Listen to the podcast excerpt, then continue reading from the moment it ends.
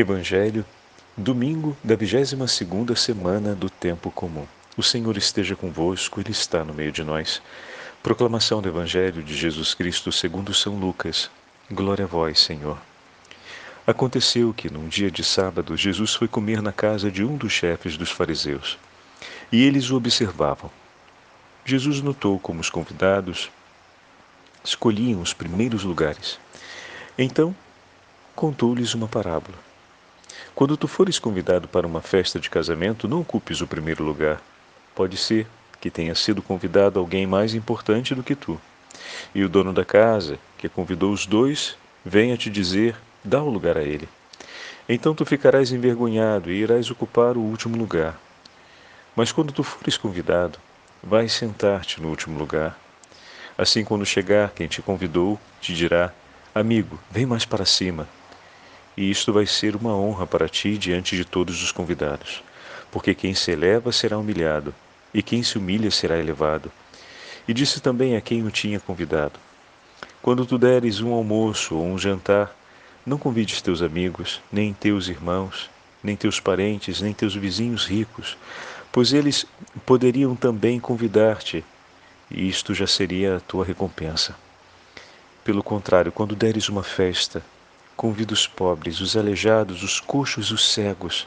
Então tu serás feliz, porque eles não te podem retribuir. Tu receberás a recompensa na ressurreição dos justos. Palavra da salvação. Glória a vós, Senhor. Domingo da 22ª semana do tempo comum, em nome do Pai, do Filho e do Espírito Santo. Amém. Queridos irmãos e irmãs, a Santa Liturgia hoje nos leva para o 14º capítulo do Evangelho de São Lucas. Mas o trecho do Evangelho de hoje que nós ouvimos, ele começa composto pelo primeiro versículo do 14º capítulo. Certo sábado, Jesus entrou na casa de um dos chefes dos fariseus para tomar uma refeição, e eles o observavam. Assim começa o primeiro versículo e depois saltamos para o sétimo versículo. Em seguida, contou-lhes uma parábola, contou uma parábola aos convidados, ao notar que eles escolhiam os primeiros lugares. Tem um pequeno corte de do versículo 2 ao versículo 6 e é retomada. Então, o evangelho de hoje nos dá o contexto em que Jesus está e depois o discurso que é feito por nosso Senhor. A partir da primeira leitura, nós podemos ver a linha que a Santa Liturgia nos propõe hoje para a nossa meditação. Ouvindo o livro do Eclesiastes na sua primeira na primeira leitura da liturgia da palavra de hoje, perdão, o livro do Eclesiástico, nós vemos o chamado que o Senhor faz a cada um de nós a vivermos a humildade e a vivermos a caridade. Na medida que fores grande, deverás praticar a humildade. A grandeza do coração do homem está em amar com generosidade. Bom, essas são as duas virtudes ao lado da obediência porque tudo o que fazemos, fazemos por amor a Cristo, em comunhão com Ele, para cumprir a vontade do Pai. Se assim vivemos sobre esses pilares, a humildade e a obediência, realizando a caridade, nós estamos alicerçados sobre o fundamento da Igreja, sobre o fundamento dos apóstolos, sobre o fundamento do Evangelho, Nisso iremos combater as forças infernais e conquistar em Cristo a alegria do reino dos céus. O 22 domingo então nos chama a esse compromisso de vida. A parábola contada pelo Senhor aos convidados, poderemos pensar no primeiro instante é antipática essa parábola, porque o Senhor é convidado, ele está sendo observado, mas ao mesmo tempo observa e de repente se propõe a contar uma parábola nesses termos. É antipática no sentido de que parece quase um tapa, né? no rosto do anfitrião, dos convidados que estão ali presentes. E, mas eu já comentei isso algumas vezes, né? Essa mentalidade de um Jesus justiceiro que passa usando as palavras para é, colocar carapuça na cabeça de todo mundo, não é assim. A verdade, ela constrange aqueles que não caminham na verdade. Mas o Senhor não fala isso pela satisfação de impor ao outro, quase como um ato de, de, de vingança ou de, ou de satisfação enquanto justiça, né? levar o outro a uma humilhação para poder dessa forma recuperar uma compensação pelo desprezo recebido. Jesus não age desse jeito. Nem nós deveríamos agir assim. Muitas vezes usamos a verdade e declaramos a verdade diante do nosso irmão, não por amor, não por caridade, não como ato de humildade, porque estamos declarando aquilo que é o nosso tesouro, mas nos valemos às vezes da verdade para poder cumprir um ato de retaliação pelo desprezo que recebemos de uma outra pessoa. E nesse caso, ainda que a palavra seja justa, porque afinal está sendo declarada a verdade, o ato não é digno, porque não cumpre a caridade e não nos mantém na aliança de humildade com o Senhor. Então, dizer a verdade com a intenção de querer humilhar a outra pessoa nos afasta da caridade e não nos permite permanecermos humildes diante do Senhor. Isso é uma coisa importante, aproveitando para fazer esse parêntese agora, né? O Senhor não está fazendo justiça. Não é Jesus justiceiro com as palavras ali, tentando dar uma lapada no pessoal que não escuta e que despreza as coisas que ele diz e que ele ensina em nome de Deus. Mas o Senhor incessantemente se vale das ocasiões, como vai dizer São Paulo mais adiante, oportunas e inoportunas, para chamar os homens de volta à vida. Mas como já falamos em outros tempos, né? Se alguém está perdido ou muito fechado, né? Ou seja, com a cabeça muito dura, então para a cabeça dura, pancada forte, senão não abre. Então, às vezes, o Senhor precisa falar de uma maneira enérgica e intensa, porque a realidade na qual o outro se encontra é de grande urgência. Não é exatamente o caso aqui, onde o Senhor fala em maneira usando a linguagem das, da parábola para poder chamar pela analogia não, ou pela metáfora o homem de volta à percepção daquilo que é a verdade, daquilo que é o desejo do coração de Deus. Porque Deus se alegra pelo homem que se converte, não pelo pecador que se condena. Deus não se levanta para castigar, para gerar um dano à alma do homem, mas para oferecer-lhes para oferecer-nos aquilo que é necessário para nossa purificação, ou seja, para que consigamos deixar tudo aquilo que não nos leva à vida, tudo aquilo que nos retira da vida. Então, a parábola de hoje ela não foi contada sem antes ter acontecido um gesto que não está presente na narrativa do Evangelho, que está entre o versículo 2 e o versículo 5. Mas por que esse gesto foi então suprimido, Padre? para dar ênfase a esse discurso de Jesus, que acabou se tornando depois um modelo anti-humildade. Como assim modelo anti-humildade? Que confuso. É porque hoje muitas pessoas se valem, inclusive dessa mesma parábola que o Senhor contou, para tirar algum prestígio para si.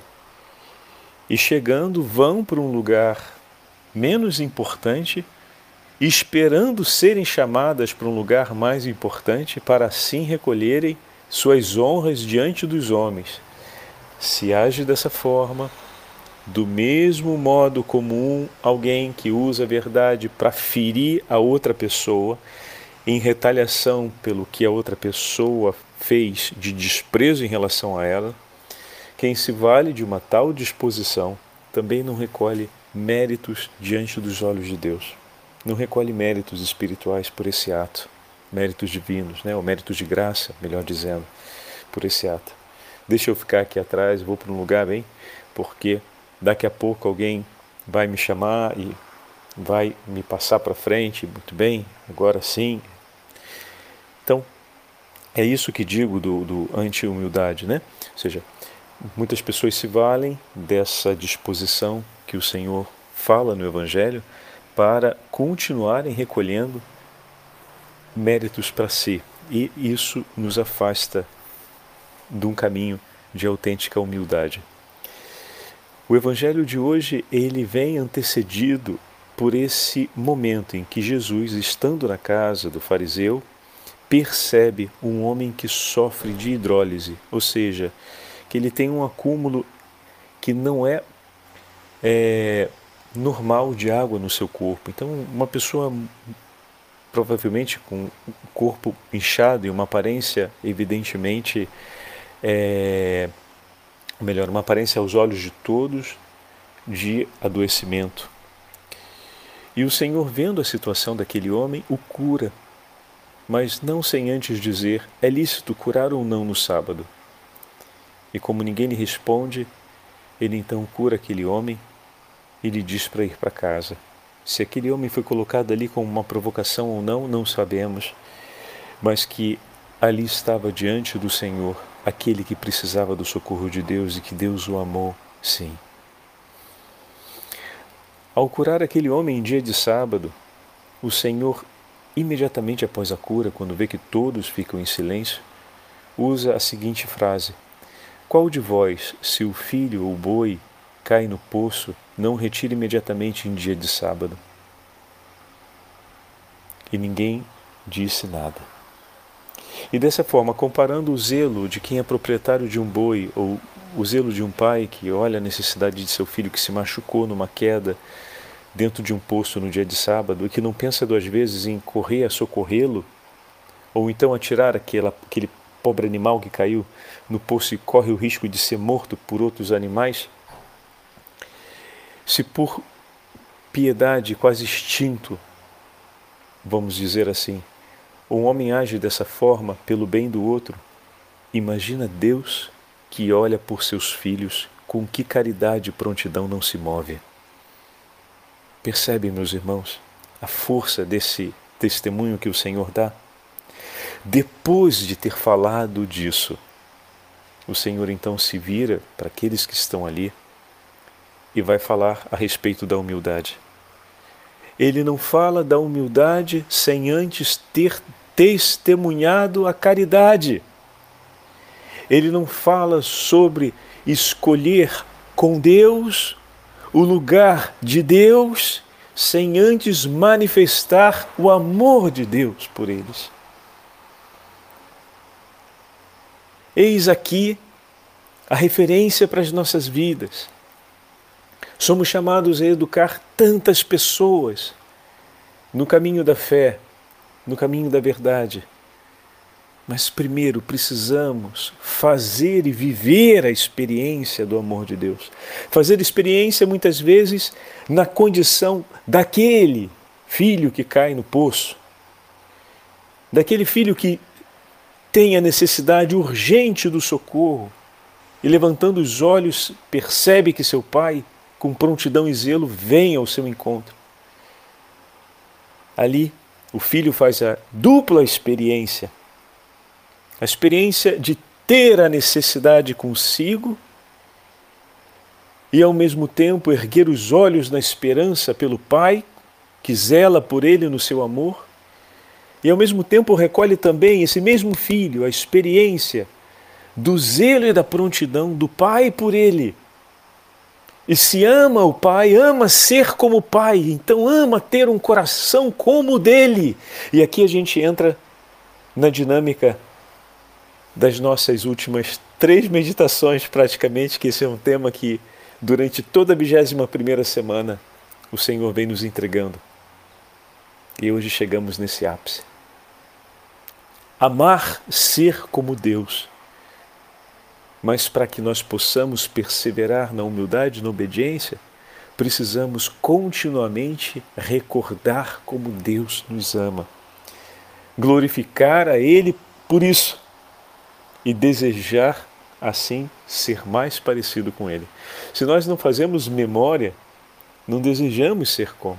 Isso é muito interessante porque quando começamos a recordar de um familiar já falecido que nos deu tantos ensinamentos de vida, não recordamos só uma boa página afetiva da nossa história, né? ao falarmos, ao contarmos como aquele ente querido, pode ser aquele avô, aquele pai, é, aquela mãe, nos ensinava esse ou aquele valor, fazia essa ou aquela coisa, na medida em que vamos falando, vamos recordando e vai vindo no nosso coração também a memória daquele propósito que quando a gente viu aquelas coisas acontecendo, a gente teve vontade de ser como mamãe, a gente teve vontade de ser como pai, a gente teve vontade de fazer da mesma jeito que o vô fazia.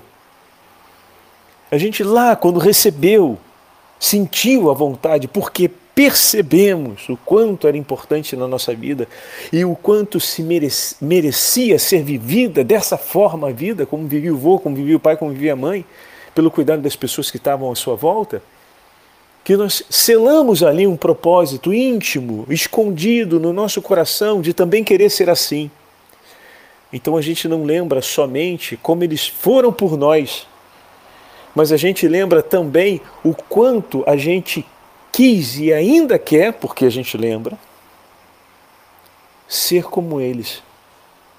Viver também aquelas mesmas realidades, ter também aquele mesmo vigor e ânimo de vida que eles tiveram. Essa, meus irmãos, é a aliança de amor. Quando eu tiro os pés da minha sandália para calçar as sandálias do outro o ato de humildade, de recordar o gesto de amor das pessoas que me ensinaram a amar e digo: quero ser como eles, quero viver como eles. Sem fazer memória, não é possível perseverar. Né?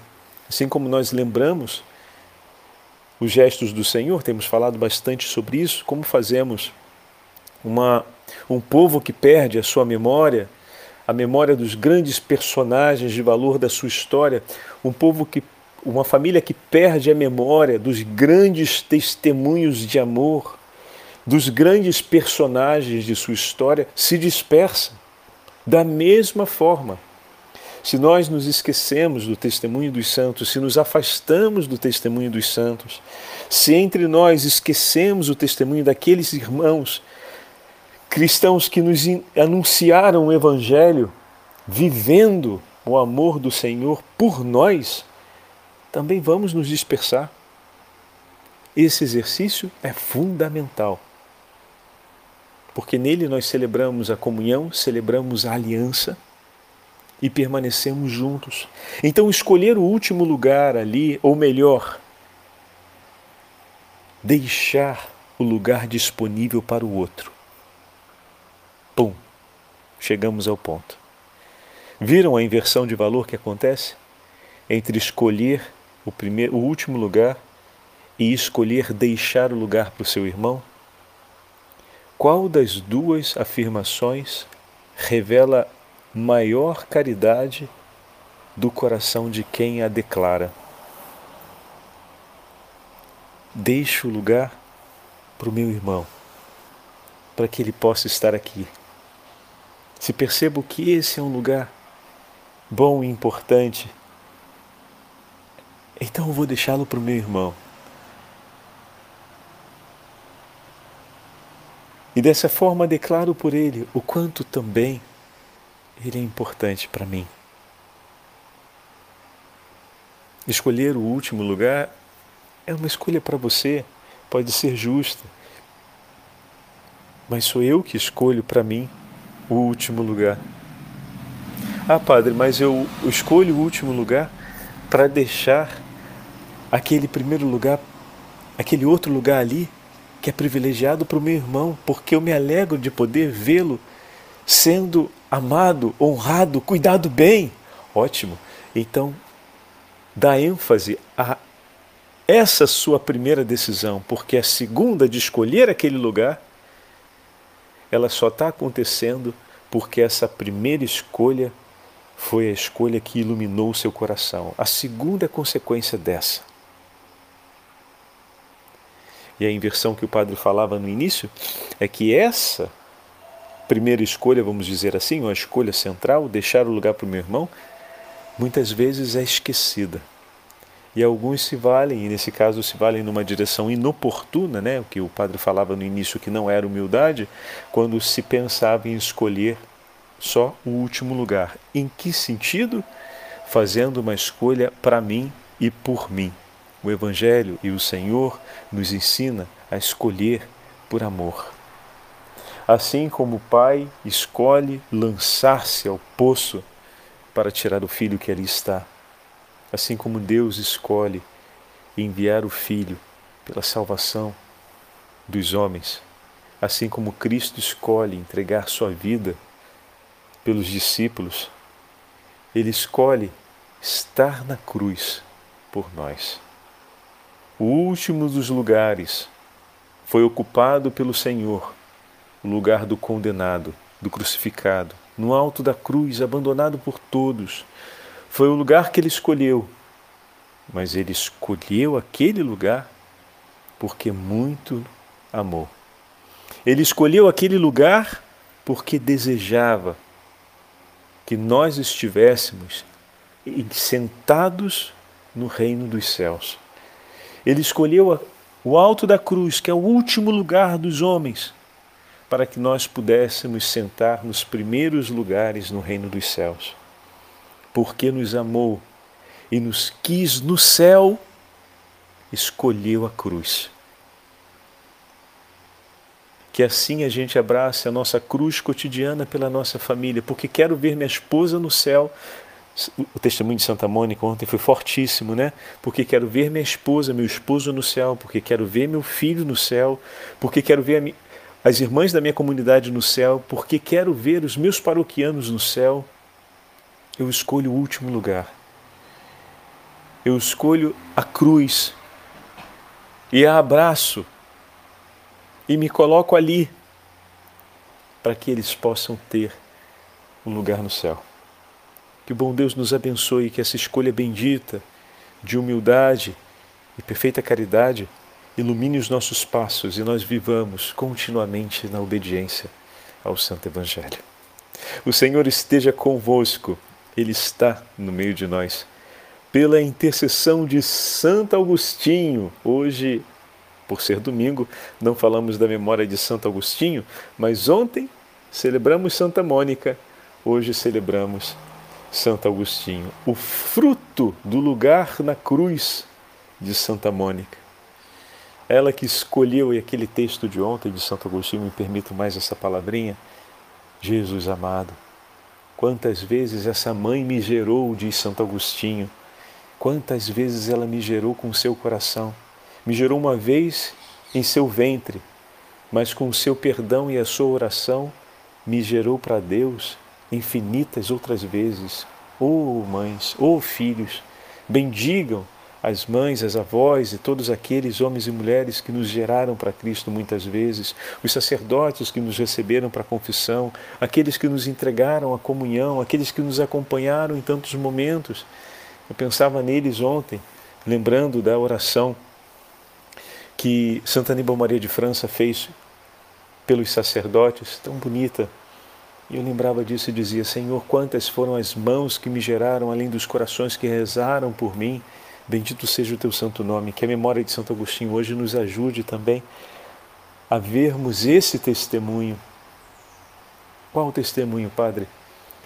De muitos que escolheram a cruz para que pudéssemos ser outra vez gerados no amor e que nós escolhamos a mesma coisa por aqueles que Deus nos confiou. Pela intercessão da Santa Mãe de Deus e de Santa Mônica também, acompanhando o filho Santo Agostinho, abençoe-vos o Deus Todo-Poderoso, Pai, Filho e Espírito Santo. Amém.